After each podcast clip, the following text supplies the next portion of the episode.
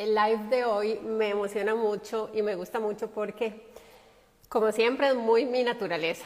A mí me encanta conocer la historia de las personas que me resultan interesantes, que tienen cosas que aportar en la vida, que tienen cosas que compartir, eh, que tienen algo para entregar.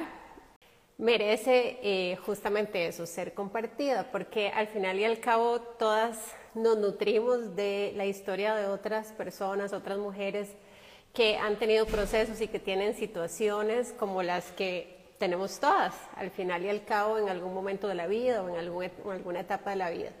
Entonces, a Monse tuve la oportunidad de conocerla eh, digitalmente, no nos conocemos en persona todavía, pero eso no hace falta, en realidad eso va a ser un plus cuando pase por a través de Adri, que es otra buena amiga que conocí eh, gracias a Instagram. Y bueno, Monse y yo en realidad creo que nos conocemos de, de más atrás, nada más que no lo sabíamos, o, de otras vidas, si es que existen otras vidas, y hemos logrado eh, establecer un vínculo muy bonito.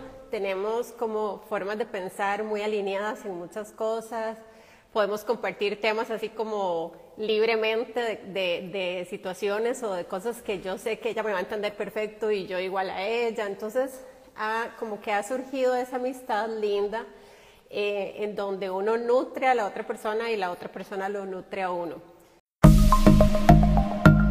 Buena Vida Podcast es tu espacio para crecer, compartir, transformar pensamientos, formas de vida, hábitos y hasta creencias. Es un lugar que te invita a que vuelvas la mirada hacia adentro, hacia vos, para que puedas poner la atención a los temas que te pueden llevar a ese lugar en el que quieres estar. El lugar en donde eres consciente de que ser feliz es tu mayor propósito. Buena Vida Podcast es ese espacio en donde te das la oportunidad de conectar contigo.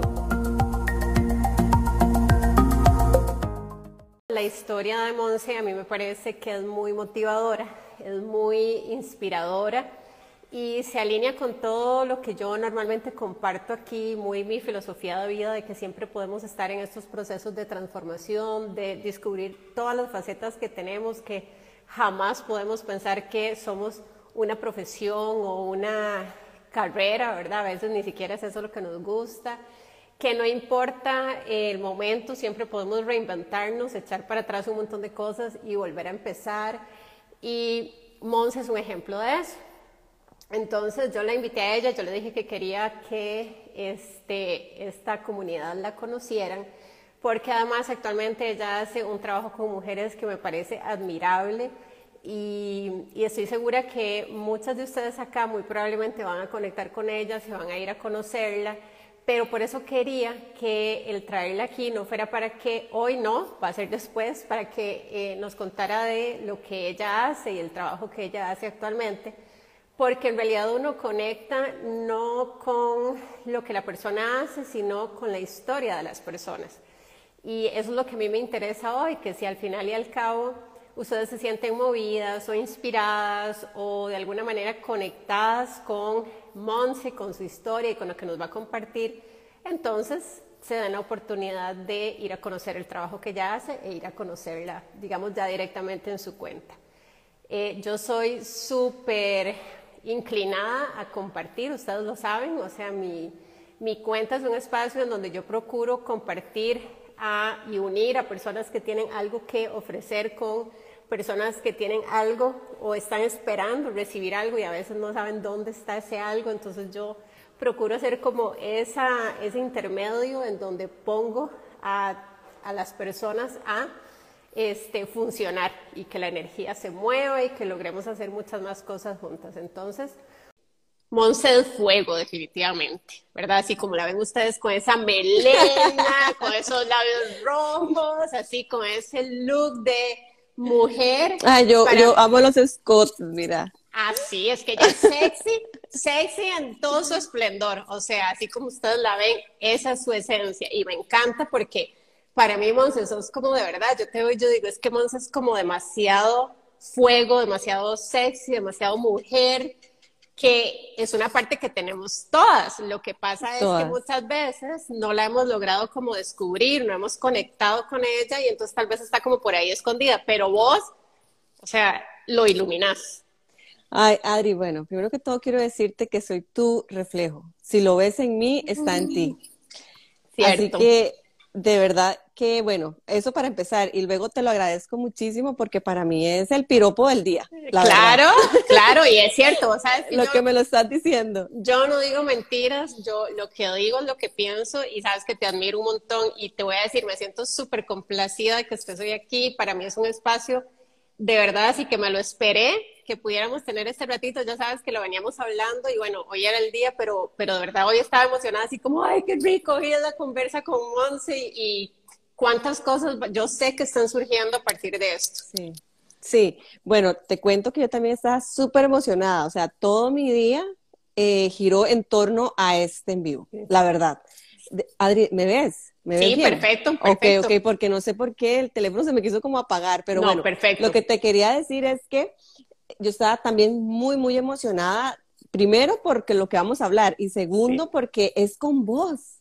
Ay, cosita, y yo sé, sí, yo sé que digamos, es lo que decías al inicio, es esto que tenemos esta resonancia, ¿verdad? Y, y como lo dijiste tal cual, me decís y de verdad que yo te entiendo full y me identifico con cada palabra que vos decís. Entonces, y de igual manera siento yo cuando yo empiezo a contarte de mí. Sí, sí, es totalmente recíproco y ahí es donde uno sabe lo que yo decía, que hay almas que uno conoce desde otro lugar y no importa lo que uno crea, si es de reencarnación, si es de energía, si es de otras vías, de lo que sea, eso no importa. Al final y al cabo hay una conexión que se establece desde otro lugar en donde uno dice como, ay, que tuanis, es como si toda la vida nos hubiéramos conocido, es como, como una amiga de toda la vida y con quien puedo hablar de cualquier cosa y como que no hay rollo. Nos, ella me dice y yo le digo, Monse, no, no, había escuchado eso, pero ¿qué es? Y Monse me nutre y así, ¿verdad? Como que es de esas relaciones que uno dice,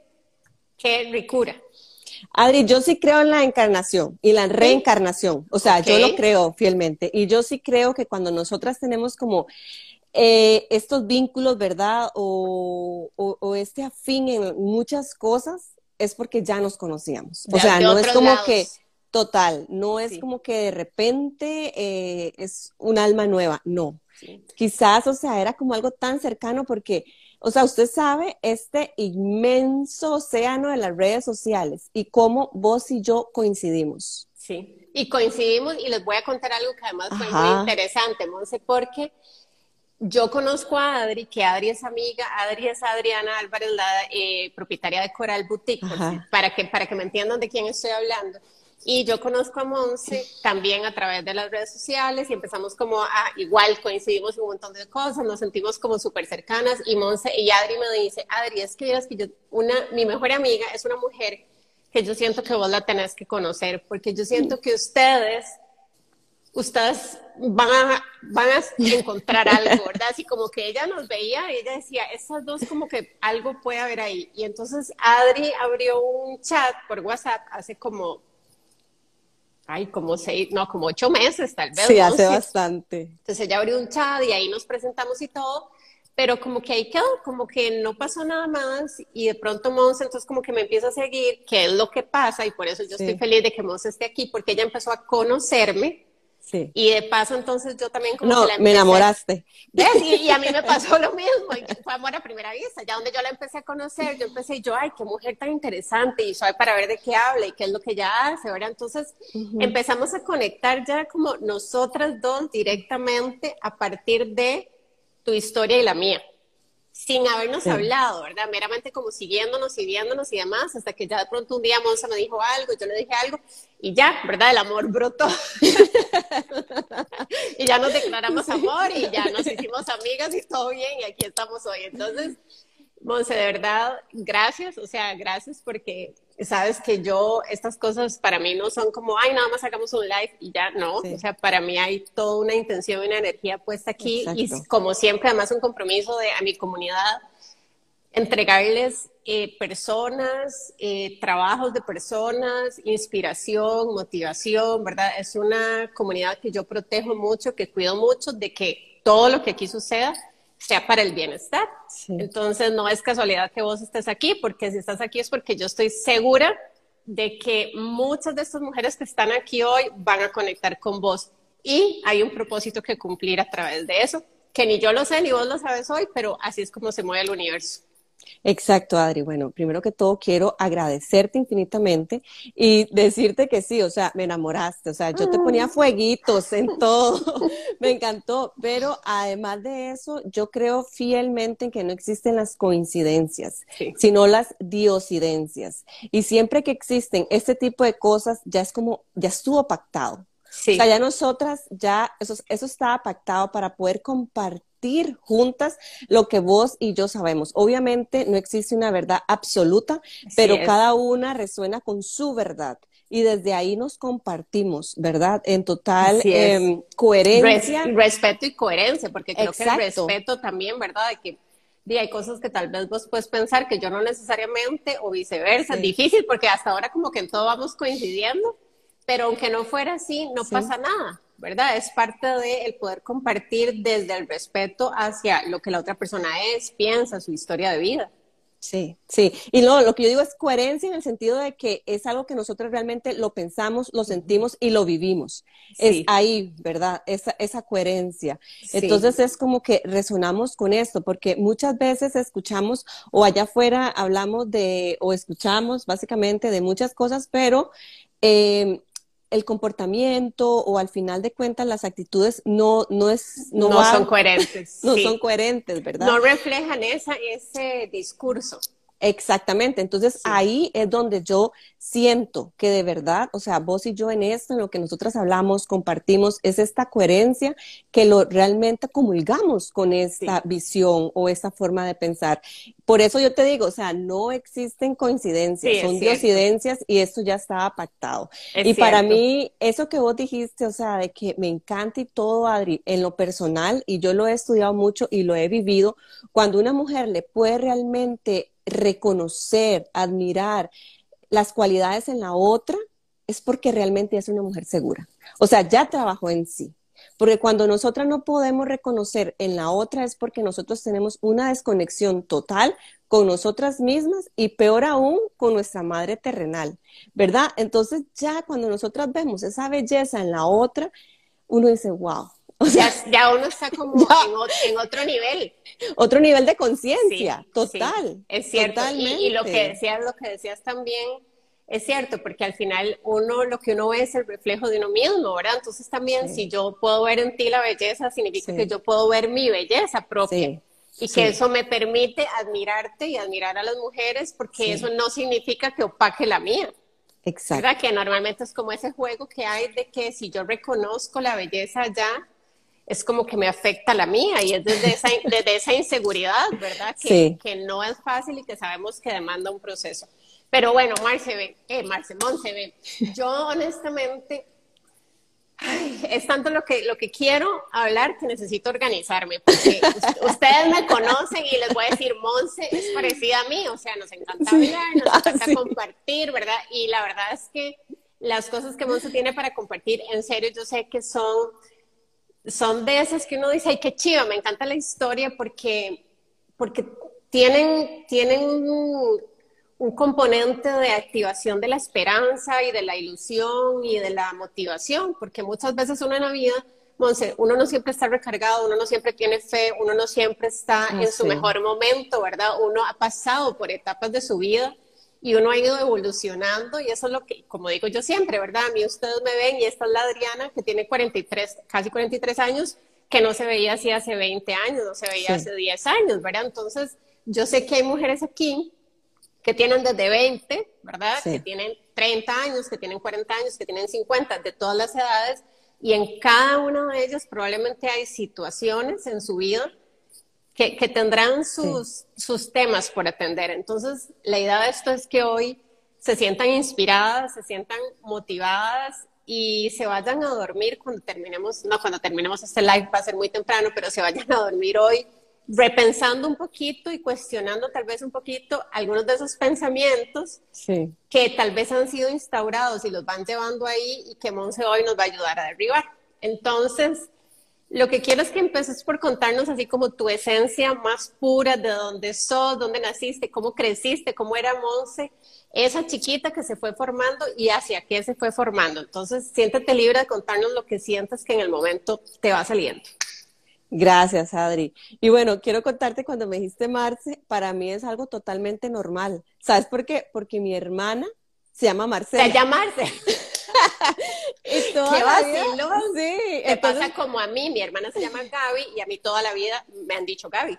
Sí. O sea, me cambian un montón el nombre. Bueno, es que dicha. Genial, entonces. Para mí es normal, entonces yo saludo, hola Marce, hola. hola.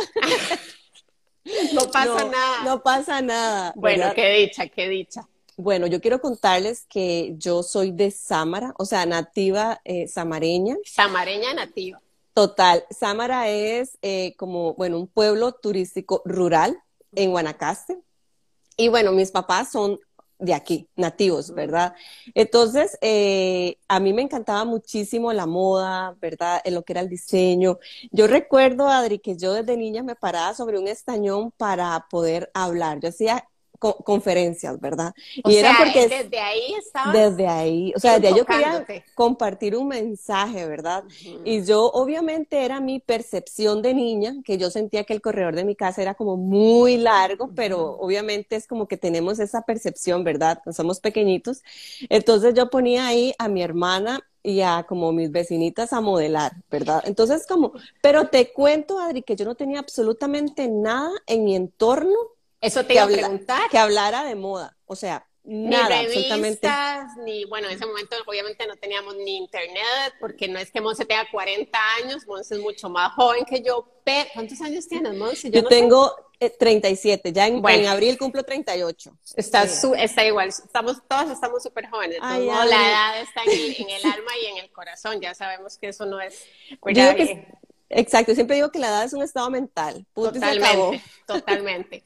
Entonces, qué interesante eso porque quiere decir que era algo tuyo, que no era que lo habías visto en televisión, en revistas, en alguien que te influía, no, para contarte. Yo no sé si aquí algunas de las chicas que están conectadas se identifican con eso, pero nosotros teníamos televisión, pero era con una antena que estaba en una torre que yo también la percibía súper alta y de repente se distorsionaba la imagen y uno le decía al otro, corra y mueva aquello, ¿verdad? Y desde adentro le gritaba, ahí, ahí. ¿Qué hace ahí? ¿Qué ahí? Exacto. Y hasta, ok, hasta que yo cumplí como nueve años o algo así, tuvimos teléfono, sí, nueve, diez años tuvimos teléfono en nuestra casa. De menos era un solo teléfono administrado en todo el pueblo. Ajá, me acuerdo de eso. Yo me acuerdo de eso porque yo, yo vivía en zona rural en algún momento y había que ir a un teléfono y hacer fila y esperar a hacer que fila. disposición. Exacto, y era administrado, o sea, te marcaban el número y te decían, ya, vaya, hable. Hable. y entonces era algo como que estaba en tu, en tu esencia, o sea, no era algo aprendido. No, eso es lo que yo consideraba, pero fíjate que también era como un reto, o sea, como que de, en mi esencia y en mí yo siempre quería ver la belleza en otras mujeres, o sea, era como que, mm. pero yo crecí en un entorno que, digamos, hoy en día realmente le agradezco yo a mi madre ese saquito de carencias que me dio porque soy la mujer que soy, me, me explico, y he trabajado mucho ese vínculo y esa relación. Lo que pasa es que ella simplemente se dedicaba a ser lo que tenía que hacer una mujer. ¿verdad? Sin cuestionarse, sin nada. Entonces siempre estaba obviamente inconforme porque todo ser humano nace con, sueños, con otra perspectiva, o sea, con, con anhelos, etcétera. Lo que pasa es que en ese momento, por ser rural, obviamente ella era la menor como de tres hermanos. Imagínate que en mi familia, mis papás fueron como los primeros de sus familias en estudiar ¿verdad? Entonces era como todavía este reto y mi hermana y yo puedo garantizar que fuimos las primeras en toda mi familia en ir a una escuela privada, por ejemplo. Entonces llevamos como este peso, ¿verdad? Y así sucesivamente, entonces mi mamá era ama de casa, mi papá se dedicaba, era emprendedor, con eh, recibiendo marisco y pescado. Entonces mi entorno, o sea, de verdad, el tema de la moda, para nada. Cuando yo viajaba, viajaba a Nicoya, este, era una carretera, yo ni siquiera puedo decir el tiempo porque no lo recuerdo, pero sí recuerdo que no teníamos puentes, era de lastre y si los ríos estaban llenos era esperar para poder cruzar el río, etcétera, ¿verdad? Entonces, pero mi tía sí era costurera y vivía en Nicoya y tenía revistas, ¿verdad? Donde venían los patrones y ese tipo de cosas. Y cuando yo las veía, yo, ay, ¿qué es esto tan divino? Pero te digo de todo corazón que yo creía que esto no era este planeta. O sea, claro, es que era otro mundo para vos. Yo decía, es que de fijo esto no pasa en este planeta, o sea, ¿dónde es eso? Porque ni siquiera tenía esa percepción de, de otro ¿Y cuántos años tenías ahí, Monza? Ahí estamos hablando Yo te digo que seis años, porque, o sea, súper pequeña, seis, siete años. O sea, es que estamos hablando de que eras una pulguita todavía. Ah, sí, sí, sí, total, total. O sea, eso eran como mis recuerdos, ¿verdad? Entonces, pero bueno, para no cansarte con este cuento, ¿verdad? Este, de igual manera, mi mamá, em, fíjate, cuando yo era adolescente, para mí era como súper retador y hasta la fecha, porque el mantra de ella, Adri, era como la felicidad no existe. Y yo decía, es que no puede ser, porque yo sí veo otra gente feliz, yo sí veo otra gente gozando, yo sí veo otra gente realizada, ¿verdad? Entonces era como, y para mí era muy complejo porque yo obviamente entraba en la comparación con las mamás de otras niñas, ¿verdad? De mis compañeras y así. Y si yo le decía, es que la mamá de mi compañera trata tan bonito, ella era como, no lo aceptaba, pero entonces me juzgaba a mí, ¿verdad? pero después de ahí, Adri, yo siempre quería ver a las mujeres lindas. Entonces, pero, digamos, mi papá eh, fue gerente de banco por, por un tiempo, entonces, si usted quería ser alguien en la vida, tenía que estudiar una carrera reconocidamente eh, sí, que la sociedad dijera check. Es exacto, exacto. Entonces yo entré, este, el promedio me dio para poder entrar a economía en la nacional, ¿verdad? Cuando entré a la universidad. Ay, Adri, pero yo recuerdo que llegué a mi cuarto año de carrera y a mí me, me asfixiaba. O sea, yo sentía, yo no tenía, no, no creé ni un vínculo con compañeros, porque cuando ellos hablaban de que ya iban a empezar a trabajar en la bolsa, en banco, yo decía, yo imaginaba que hay cubículo y a mí me faltaba el aire. Vos habías crecido soñando con, con modelos y con ropa y de pronto era imaginarte en un sistema rígido. Exactamente. Y fíjate que yo, cuando iba a la nacional, de verdad, y lo que yo más disfrutaba, yo me iba temprano y es algo que yo aún a mis 38 años trabajo, ese tema de la puntualidad, ¿verdad? En mí. No es como mi fuerte, pero en aquel entonces yo sí me iba temprano y no precisamente para clases, sino que yo disfrutaba hablar con los artesanos que se, en aquel entonces, porque tengo muchos años de no ir a Heredia ni a la, ni a la UNA, pero siempre estaba lleno de artesanos al frente, ¿verdad? En la entrada. Entonces yo disfrutaba poder hablar con este tipo de gente, ¿verdad? Ellos como, como esta mentalidad tan libre y, y siendo tan creativos.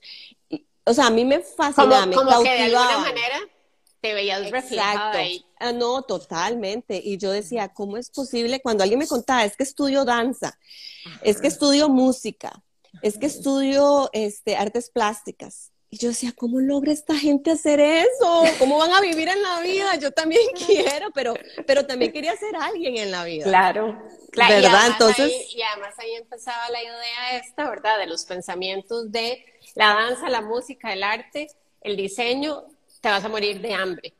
Ah, total. Literal, ese es el mensaje que hay. Exacto, pero fíjate que bueno, ya cuando no podía más con economía me pasé a hotelería y para mí eso sí fue un respiro realmente, porque tenía cocina, tenía esa parte de coctelería, la parte de A y B, ¿verdad? Alimentos y bebidas, la parte de cómo se arreglaba la habitación, entonces ya era como más creativo. Más creativo. Y eso realmente me gustaba mucho, el gremio de personas que estaban, eran como un poquillo más loquillos, entonces ahí me sentí como más a gusto. Entonces, cuando estaba ahí, empecé yo a hacer artesanías. ¿Verdad? Pero por tu cuenta, digamos, ah, eso era nada que ver con la carrera, sino que ya ah, empezaste como a hacer artesanías. Y cuando decís artesanías, ¿qué era, Monse? ¿Qué hacías? Bueno, tipo joyería, ¿verdad? Ah, ok. Exacto, tipo joyería. Y yo eso me apasionaba, me apasionaba. Y entonces ya le vendía a mis compañeros y no tienes una idea de la felicidad que me daba ir a la universidad porque llevar mi colección, ¿verdad? De, de todo ese tipo de cosas. Y, lo aprendías sola, Monza, digamos, la joyería que hacías era porque vos te sentabas a inventar. Inicialmente sola, exacto, inicialmente sola y entonces le preguntaba a estos chicos dónde compraban los materiales y yo me ponía a hacer y hacer y hacer, ¿verdad? Luego, ya al pasar de los años, Adri, bueno, ya me casé, nacieron mis chiquitos y todo, pero de igual yo seguía con esto, ¿verdad? Entonces fue cuando empecé a prepararme más en lo que era orfebrería, ya más joyería, ¿verdad? Con diferentes técnicas. Este, mi esposo sopla vidrio, entonces él me hacía unas, unos beats para montarlos en, alambre, ¿verdad? De plata o con baño de oro y así. Entonces, esto a mí me fascinaba. Fue cuando yo tuve la decisión, y claro, ya hotelería quedó atrás. Botado, sí. Pero, pero, ¿sabes? Pero fue un puente importante. Un puente súper importante. Pero aún así yo cargaba como como que estaba fallando, ¿sabes? Porque, digamos, con mis papás obviamente no tenía una aceptación con esto. O sea, no. Luego, este, bueno, abrimos la primer tienda con solo joyería, pero como no teníamos los displays eh, adecuados, se veía muy frío. ¿Verdad? Entonces yo dije, no, aquí tenemos que meterle color, que se vea esto alegre, porque yo soy así, cuando yo algo muy frío no resuena conmigo, ¿verdad? Entonces fue cuando empecé a estudiar este confección, diseño, panorámica de la moda, ¿verdad? ¿Y eso dónde, Monse? ¿Eso en Guanacaste? No. Primero me inscribí en una escuela eh, independiente que está en Guadalupe, imaginar, viajaba de Sámara a Guadalupe en bus y tenía a mi bebé pequeñita. Entonces era como todo un reto. Luego entré a, un centro público aquí en Guanacaste donde daban corte y confección. Luego entré a unos cursos libres en la U Creativa.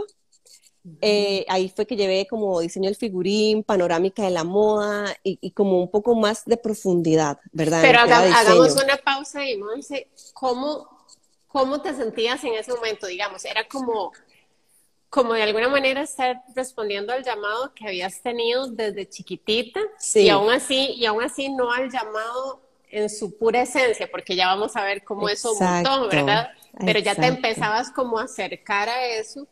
¿Cómo te sentías después de haber estado en la, en la universidad llevando economía y llevando hotelería, que si bien es cierto era más creativo? ¿Qué pasaba con Marce en ese momento que se veía haciendo este tipo de cosas? Ya había como más conexión.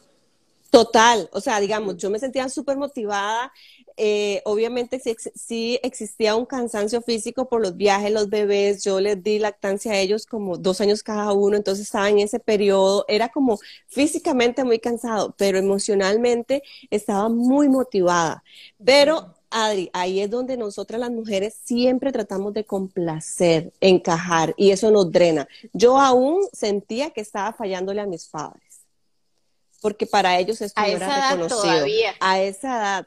O sea, yo te cuento que empezamos con, las, con la tienda y yo estaba súper feliz, súper motivada. El día que abrimos, ninguno de los dos fueron, ¿verdad? Ninguno de mis papás. Entonces, aunque todo el mundo me felicitaba y todo, yo siempre sentía como esa carga, yo a la pucha, ¿verdad?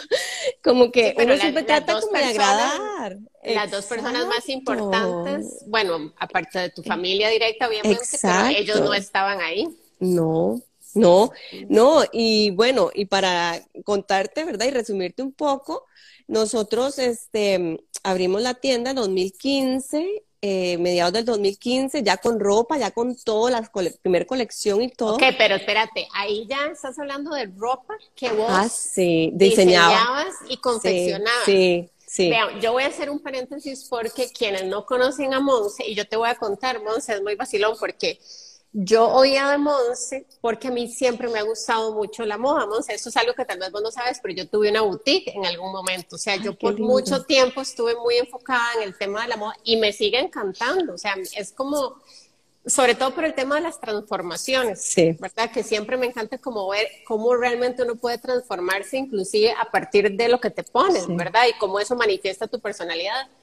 Entonces yo en, aquí en el país como que seguía ciertas cuentas, bueno, seguía a Leonora Jiménez y como que yo oía de Montserrat Divango, para quienes tal vez les haga algún sonido ahí.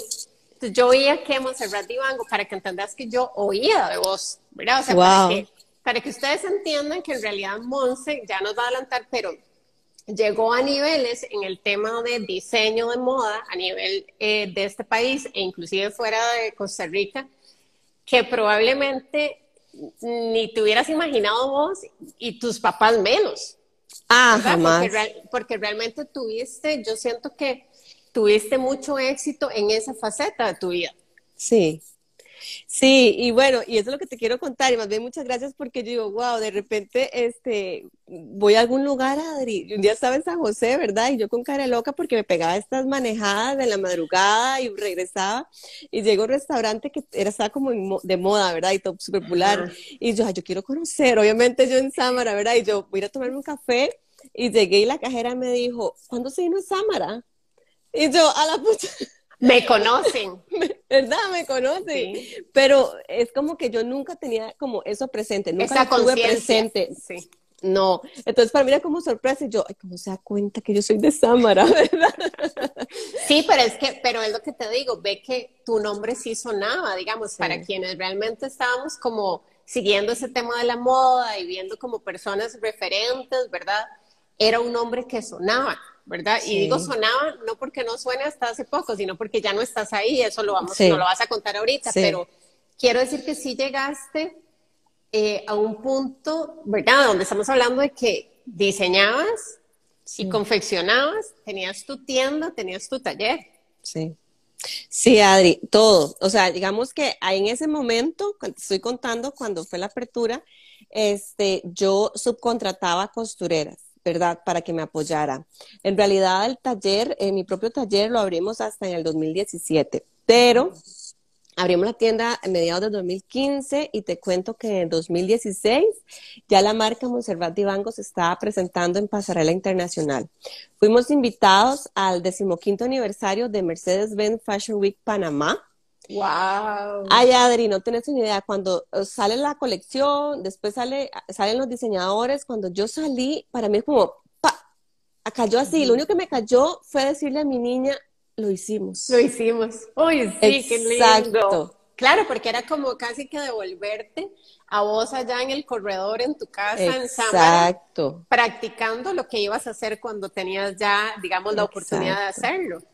Exacto, imagínate un escenario que hay un corredor, pero lo que había al frente era una calle de láser, que de vez en cuando pasaba un perrito, un señor con un machete y un caballo, de repente que en medio de, algún escombro se veía la playa.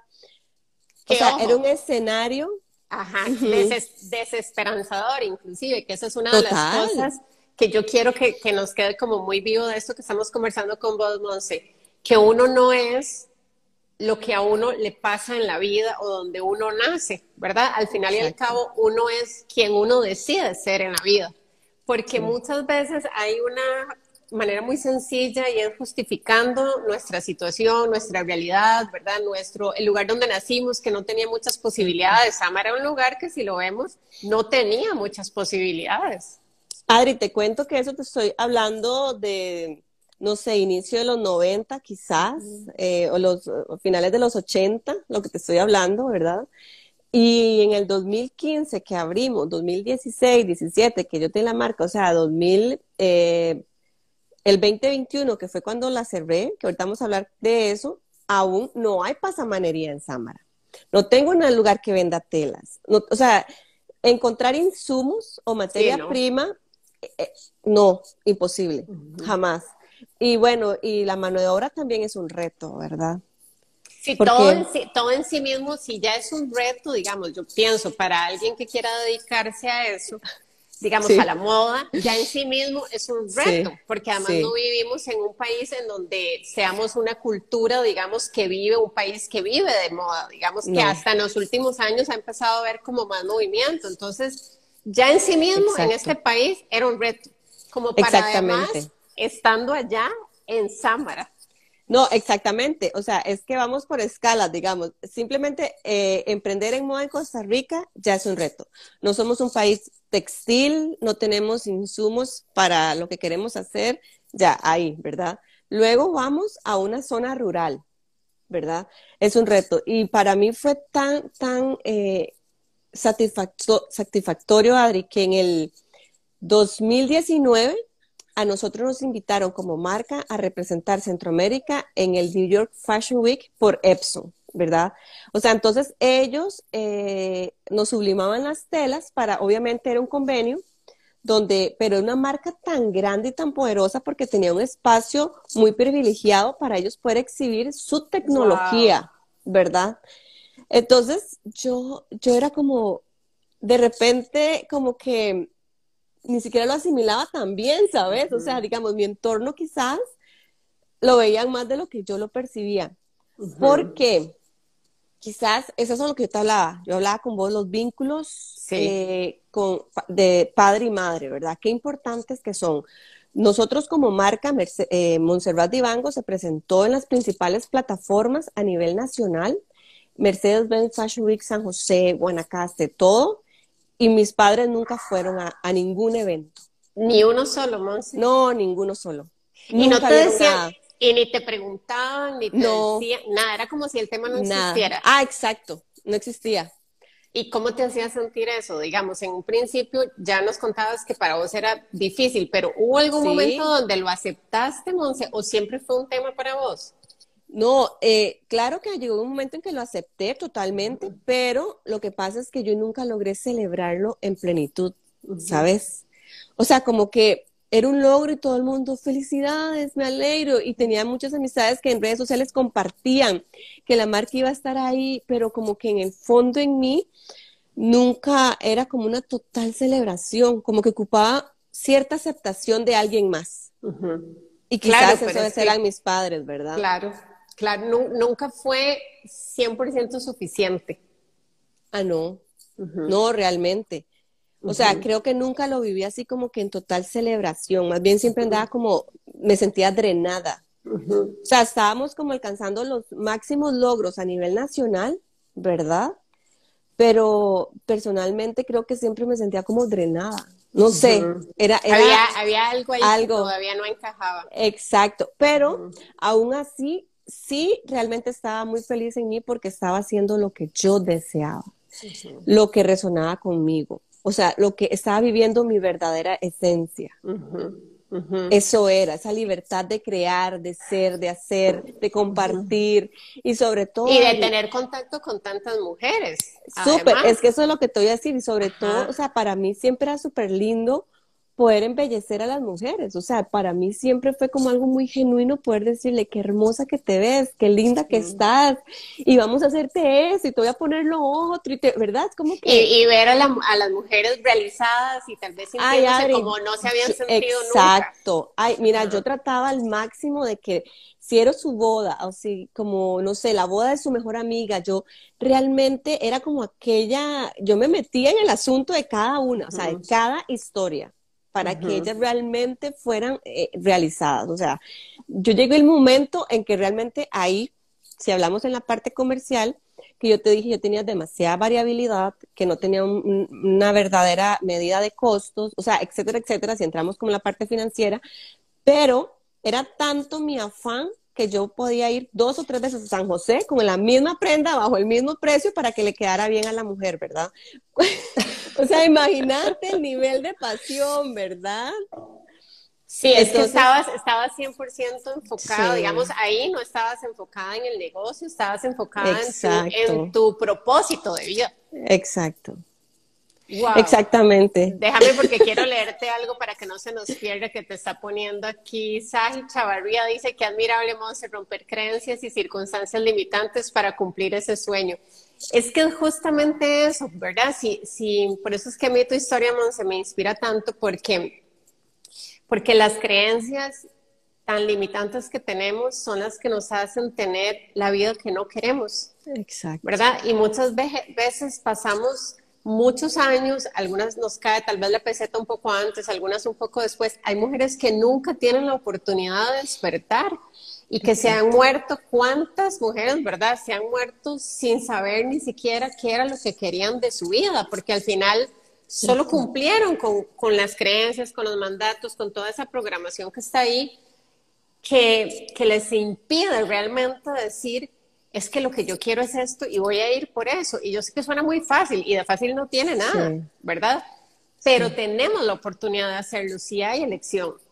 Total, totalmente. Y te digo que eh, en general, este, en mi familia, Adri, o sea, porque yo soy de, de pueblo pequeño, ¿verdad? Todo el mundo se conoce, es como la familia grande y la única familia, ¿verdad? em, las mujeres em, en sí como que siempre llevaron el rol victimizado, ¿verdad? Y siempre no, no, es que entro, no es que entro en la comparación ni en el juicio, porque realmente, o sea, son mi familia, yo vengo de ahí. El tema es poder nosotras romper este patrón por las que vienen también. Obviamente, obviamente eh, por nosotras mismas, porque todas merecemos vivir en plenitud, todas merecemos vivir desde nuestra esencia, lo que realmente anhelamos y deseamos ser, ¿verdad? Y obviamente yo siempre digo, es que la comunicación no es verbal, la comunicación es vibracional. Y yo le puedo decir a mi hija, mira, tenés que hacer esto, esto, pero ella me ve a mí frustrada.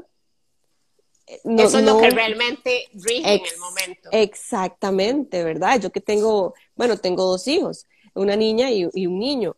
Entonces, de repente yo sí creo en eso, ¿sabes? Porque a mí me costó mucho hacer el switch con mi mamá, o sea, hacer ese cambio y, de, y, y aún, o sea, aún lo trabajo, aún lo trabajo porque yo, es, como te digo, yo le agradezco ahora ese saquito que me dio de tantas carencias, pero ya vino de un patrón em, donde creció una finca muy grande, todo era súper rural, ella pasó como mucha soledad, entonces imagínate que mi mamá fue operada de cáncer gástrico a los 40 años y que yo obviamente entiendo mucho el tema de las emociones y yo sé que eso es el reflejo de mucha tristeza, resentimiento, etcétera, etcétera, ¿verdad?